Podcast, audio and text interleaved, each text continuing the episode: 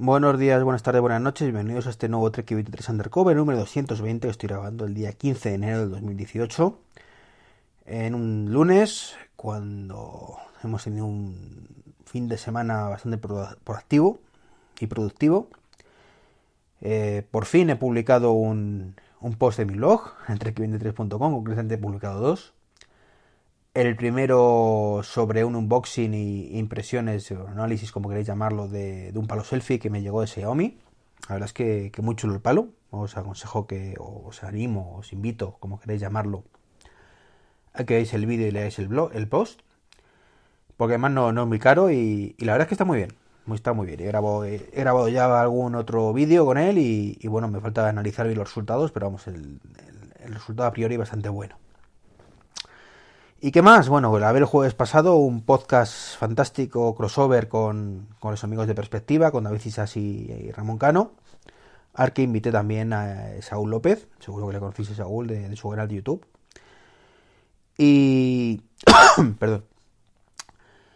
Y la verdad es que la grabación fue una pasada, grabamos una hora y media. Aquí tengo que, que, admitir que, como dije, engañé un poquito a Saúl, le dije que como mucho una hora, calculaba, y la verdad es que, bueno, inconscientemente le engañé. Eh, nos fuimos a la hora y media. Pero bueno, estuvo muy interesante. Eh, lo programé el post para que se, se, publicara, que no me salía la palabra, esta mañana a las 9. Y así ha sido. El problema está en que, aunque programé el feed para que con la hora de las 9 de la mañana de hoy y para el tema del archivo de audio, bueno, pues parece ser que según lo publiqué, pues se descargaba de algunos podcatchers. La verdad es que, bueno, ¿qué le vamos a hacer? Yo quería coordinar un poco con, perspectiva que, salía hoy, pero bueno, me adelanté unas horas. Lo siento, David. Ha sido sin querer. ¿Qué más? ¿Qué más? Bueno, hoy quiero hablaros de dos cosillas rapidillas. La primera es que Facu ha denunciado a Apple por el rollo de las baterías y la ralentización de los iPhone. Aquí tengo sensaciones encontradas. Sensaciones encontradas. Por un lado, entiendo lo que ha hecho Apple, ya lo expliqué, lo entiendo perfectamente. La parte de, de ralentizarlos, ojo, ralentizarlos para evitar los reinicios. Ya lo expliqué en hace unos podcasts. El resumen básicamente es, tenían dos opciones, dejar que el, ordenador, que el teléfono se reiniciara cuando le metiéramos chicha y la batería estuviera defectuosa, o bien ralentizar con esa batería defectuosa el iPhone para que cuando le pide el tope de, chicha no se reinicie automáticamente el teléfono. Creo que la solución es muy buena, teniendo en cuenta además que cuando les han descubierto han bajado el precio de las baterías a 30 euros. Creo que ese precio es el de que deberían haber puesto el primer momento, para demostrar que no tenían intereses ocultos. Y creo que si hubieran sido sinceros desde el primer momento, hubieran dicho abiertamente, pues mira, vamos a hacer esto por esto y podéis eh, cambiar la batería para que veáis que no es por sacaros y que compréis un nuevo teléfono o sacaros la pasta por 30 euros, hubiera sido todo un acierto. El problema, que se callaron como putas, como suele decirse. No dijeron nada, lo gestionaron fatal y ha sido a posteriori cuando lo han solucionado. ¿Qué ocurre? Que si no hubieran descubierto esto, no se hubiera descubierto, pues Apple seguiría tan feliz vendiendo sus baterías a 70 euracos y eh, mucha gente mandaría los dispositivos a tomar por saco pensando que están mal y comprarían nuevos y otros muchos, pues a lo mejor se pasaban Android, no lo sé. Y supongo que por esto hay, eh, Facua se ha denunciado. Supongo que es por esto. Si no fuera por esto, me parecería completamente fuera de lugar la denuncia. Y de hecho, el hecho que se haya sido después de explicarlo a Apple no sé qué, me da que pensar que realmente lo hacen porque es Apple. Si esto en vez de Apple fuera Samsung, pues habría que ver si denunciaban o no denunciaban. Que espero que también. Espero y deseo que también. Entonces, como digo, sensaciones encontradas. Por un lado, entiendo lo que ha hecho Apple, creo que a día de hoy no se merece la denuncia, pero como la ha gestionado tan mal, pues se merece la denuncia por haberlo gestionado tan mal. No sé si me, explico. ¿Y qué más? Bueno, pues me ha pasado una cosa curiosa. La semana pasada tuve un problema, o mi mujer tuvo un problema con su coche, está en el taller desde entonces. Y, bueno, pues eh, le pedí el coche a mi madre no tienen, mis padres tienen dos coches, están jubilados, con lo cual pueden prescindir de uno y, nos hace el apaño a nosotros durante una semanita, que es lo que más o menos estimamos que tardarán en repararlo, ya que no dan con la avería. Eh, parece que es la buena, pero de momento le han cambiado el motor de arranque que hemos pagado, le han cambiado eh, la batería que hemos pagado y ahora parece que es un problema de un chip en la centralita de no sé qué, que también falla.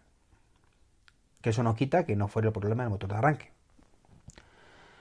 Así que estamos un poquito en ese aspecto, pues jodidos, jodidos porque nos ha roto todo el mes. Llevamos un gasto importante en taller y todavía no hemos terminado. Pero lo que yo quería contaros es qué ha pasado cuando me, encuentro con la situación en la que, en este caso, mi mujer me dice, mira, yo no me apaño con el coche de tu madre, llévatelo tú y yo me llevo tu coche. Mi querido Ionic, os he hablado tantas veces de él, que no es un coche que me tenga completamente enamorado, pero que es mi coche y estoy contento con él. Ya lo he explicado esto muchas veces. Pues, ¿qué ocurre? Que te coges de pronto un coche de hace 8 o 10 años, un Volkswagen Polo, ¿de acuerdo? Em, y te encuentras con que, claro, desaparece por completo el placer de conducir. Eso me, me ha roto. O sea, yo de aquí iba tan feliz con mi CarPlay, escuchando mis podcasts por el camino, a tener un coche que no es automático, que, que no tiene Bluetooth, que, bueno, tiene Bluetooth, pero como si no tuviera. Eh, que tengo que poner el iPhone encima de una bandejita para que y con los altavoces del iPhone tirar. Y desde luego es la antítesis de CarPlay. El motor suena mucho también por supuesto respecto a, mi coche el confort nada que ver claro estamos hablando de un Polo contra un Ioniq es normal no es normal pero claro también influye pues eso esos 10 años de diferencia entre uno y otro y eso pues me ha hecho replantearme un poquito cosas cosas como que ya las venía haciendo desde hace unas semanas. Y es, ¿tiene sentido, tiene sentido tener cosas antiguas por tenerlas? Evidentemente, si tu coche tiene 10 años, pues tu coche tiene 10 años. Igual que el mío antes tenía de cambiar, pues tenía 12 o a camino de 13. No te estoy diciendo que tienes el coche. Estoy hablando, pues, de cosas como guardar teléfonos antiguos, eh, más allá del coleccionismo, ¿de acuerdo? Eso lo, he comentado una vez del, sentido práctico de las cosas.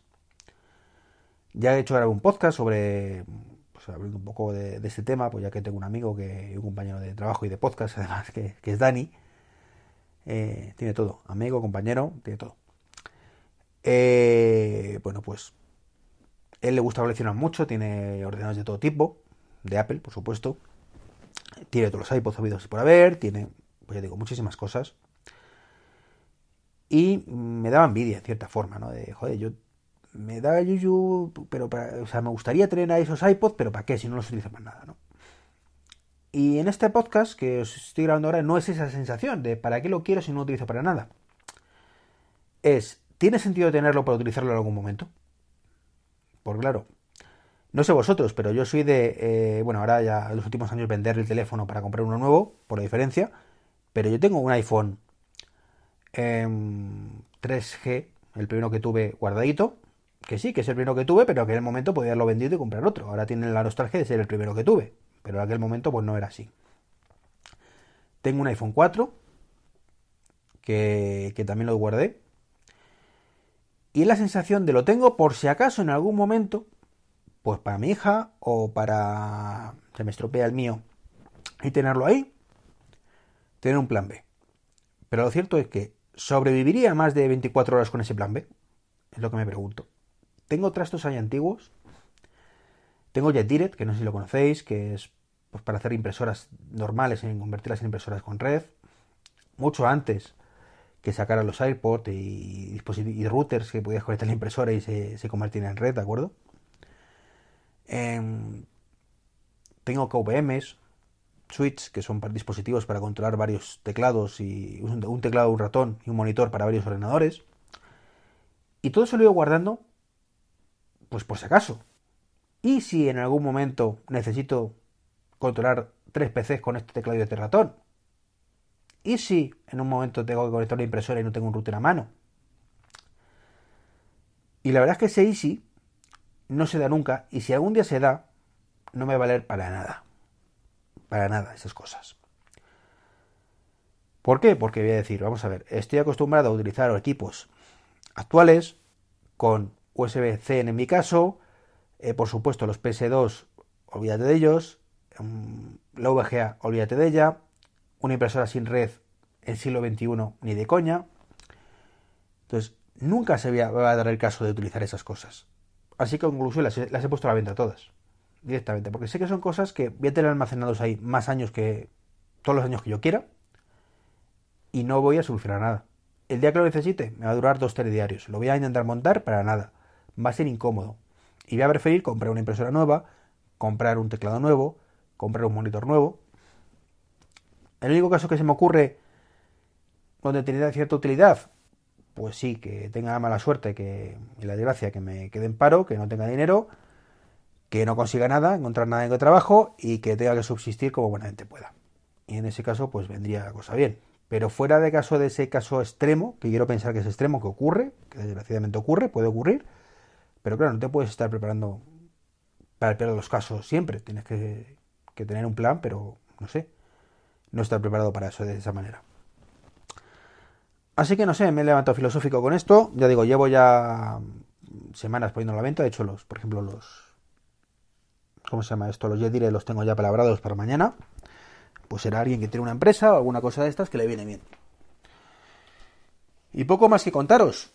Eh, ya os digo, no merece la pena almacenar eh, mercancía de informática antigua. Lo tengo cada día más claro.